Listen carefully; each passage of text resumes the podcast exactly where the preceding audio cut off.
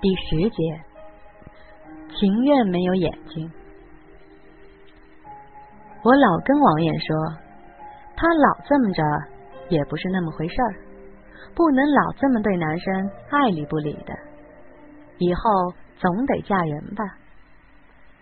你心里就没个人？你要不好意思，我给你牵线。这时候，王艳准定懒懒的回我一句：“我看上你们家宋乐天了，你给吗？”我说：“谁让咱俩是姐们呢？你要是要，尽管拿去，只要宋乐天不反对，我一点含糊都没有。不过，我可得实话说，你可真够不开眼的。”王艳飞我一个白眼，或者给我一巴掌，再也不谈这个话题。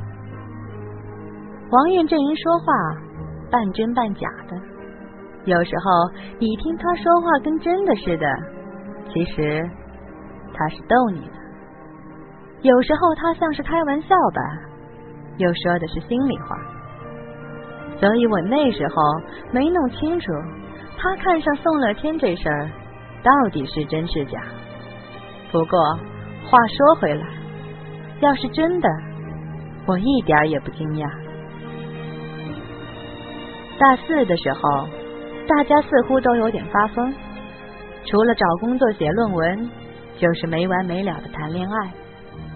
这情景有点像我们过去念高三的时候，可人毕竟长大了，考虑的问题也随之多起来，没有高中生那么单纯了。我和宋乐天商量好了一起考研的，像当初一样。我坚信，我们可以一起再次留在北京。大牛没打算继续读书，他说一家报社已经答应让他过去了。要不是后来那件对我来说惊天动地的大劫，也许我真的能和宋乐天平平静静的一起念完研究生，然后领证结婚了。我从来都不怀疑宋乐天对我的诚意，因为我永远也忘不了高三时候他帮我打开车锁的时候，眼睛里流露出来的真诚。我觉得那是装不出来的。宋乐天的眼神一直清澈如水，像个涉世未深的孩子，直到今天也是这样的。我曾经在傍晚的夕阳下见过宋乐天在篮球场上挥汗如雨，阳光在他英挺的脸上勾出一条金色的曲线。那时候真的觉得他是个故事里的白马王子，觉得我是修了几辈子才修来的福分，能和他这么一个优秀的人在一起。多少次。我梦见我和宋乐天结婚了，他穿着黑色的燕尾服，帅极了。然后就有一大堆孩子在身边，要多幸福有多幸福。可每次醒来，枕头都是湿的，不知道是为什么哭，可能是感动吧。王艳是我在大学里。恐怕是这一辈子最知心、最信得过的女性朋友。她连宋乐天头一回亲我是什么时候都知道，所以尽管王艳长得漂亮，可她拉着宋乐天两人逛中关村攒电脑，我一点都不吃醋。就连宋乐天告诉我说，有一次他俩逛完中关村，在北大西门里边荷花池边上坐了两小时。我也没生气。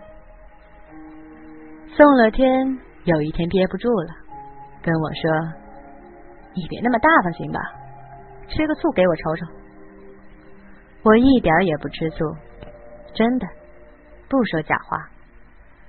不是我不爱宋乐天，而是我信得过他，或者说他们俩。大牛实习的那家报社有个神人，文化圈里挺熟的，对大牛也挺好。有一回，大牛说给他介绍一个女孩，也挺爱捣鼓文学的，平时没事儿也写两字儿。那女孩就是我，我去了，带着王艳。我早看出来大牛喜欢王艳了，总是有意无意的给他创造机会。这回是在大牛的地盘，不能放过这么一个让他出风头的好机会。大牛和宋乐天一起去的，宋乐天早就认识这个神人，在一起不知道喝了多少回酒了。大牛就爱把宋乐天和我往他的圈里折腾。宋乐天跟他们寝室的男生比跟他自己寝室的人都好。那位爷姓刘，叫刘星。我听大牛说，圈里人都管他叫星爷。整的跟周星驰似的，北京人就这样，动不动就什么什么爷，感觉跟回到了满清一样。那回我们吃饭，本来打算上天外天的，可偏巧那天天外天没位置，刘星就说：“干脆奔我那儿吧，买点回去，咱家吃。”我没反对。心里正好奇，这么一位神仙住的到底是什么房子？打了辆车去刘星他们家，好家伙，车一开就开劲松去了，坐车坐的我直晕乎。不过那房子是真不错，三室一厅，就他一个人住。一进屋。刘星就招呼我们随便坐，那架势俨然我们认识好多年了。我看见客厅角上摆着一把电吉他，挺高级的。我心里合计，刘星没准儿和刘欢有点亲戚关系，要不怎么长得那么像呢？还都玩音乐。从打我到了北京，我就清楚的认识到两个问题。一是千万千万不能和北京男生斗嘴，二是千万千万不能企图说服北京的哥同意你的观点。两样你沾上一样，就死都不知道怎么死的。跟刘星聊了几句，我立马明白，我们班那些男生都是小菜，人心眼才是龙虾呢。就说这劝酒吧，我和宋乐天本来是不爱喝酒的，尽管我们俩酒量都还算可以。王艳那更是一口酒不喝，他有哮喘病。我以为大牛能陪着刘星喝点儿就完了，没想到刘星这么一劝，一会儿一打烟精就没了。宋乐天还那吵吵着说不够。王爷那天也特高兴，大牛把我塞刘星旁边了，自己挨着王爷。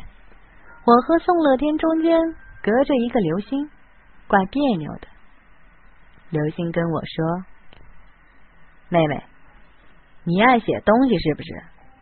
听哥哥一句话，这年头想赚银子、想出名儿，就忘了文笔那码子事儿。你得敢写，胆儿越大越好。”见我眼神游离，刘星又说：“妹妹，你还不信呢？你既然爱看书，肯定知道最近炒的特火那本美女作家写的书吧？人家那就叫敢写。妹妹，你要是也敢写这么一本，哥哥打包票，你准红。”我在边笑，得了吧，星爷。我还想让我们家老头老太太多活几年呢。大牛给我看过几篇你写的东西，文笔是真不错。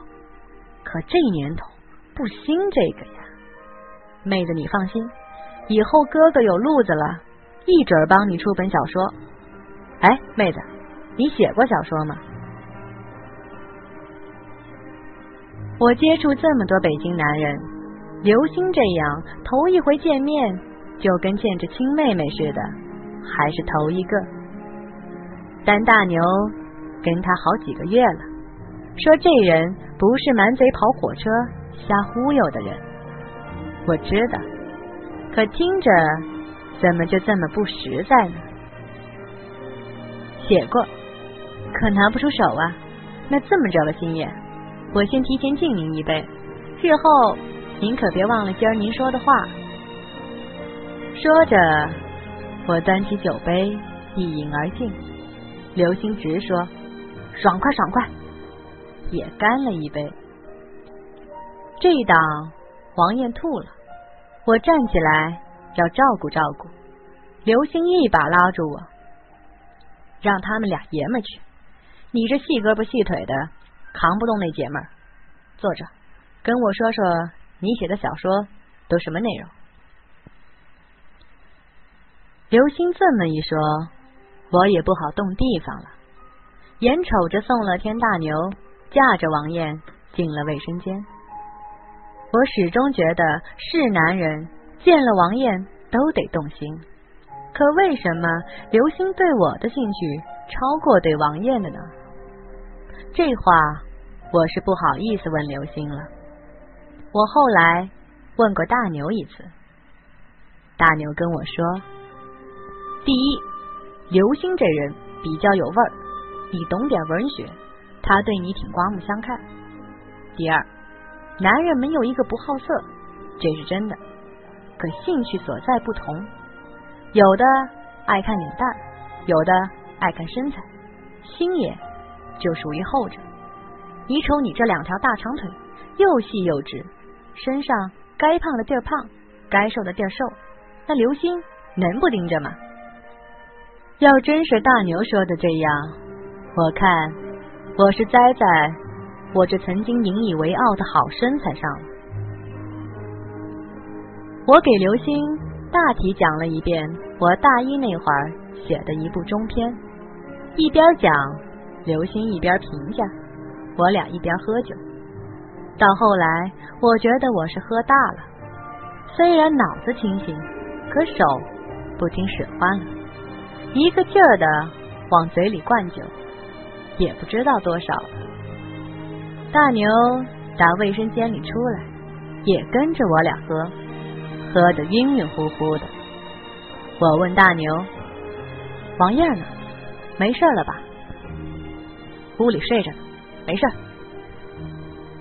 本来我还想继续问王艳哮喘病犯了没有，刘星给岔过去了。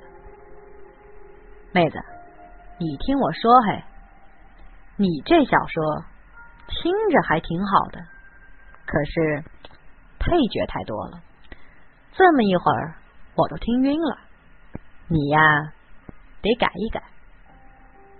之后，刘星特诚恳的给我提了好些修改意见。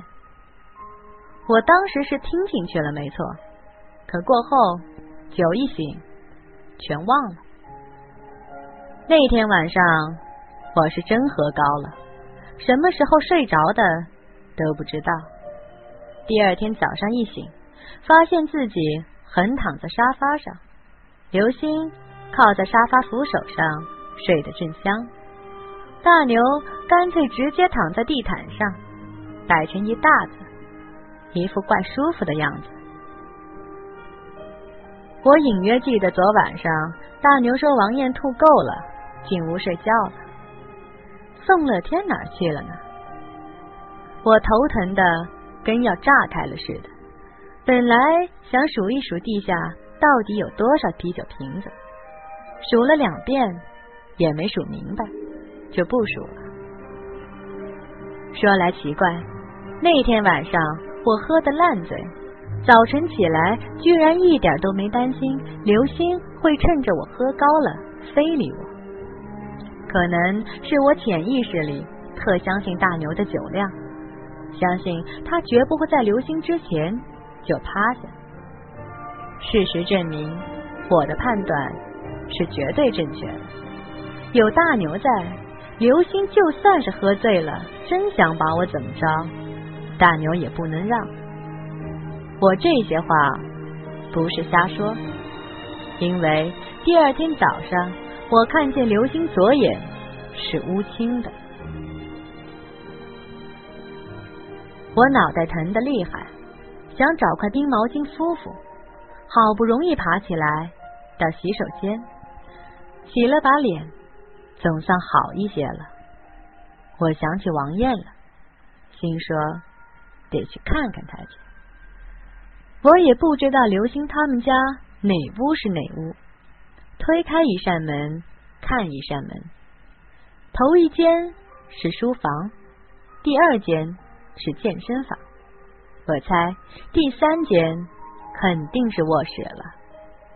推门进去，我的酒立马全醒了，头却更疼，疼的像真的裂开了似的。宽大的双人床上，我的宋乐天和王艳躺在一起，盖着一条被子，一丝不挂。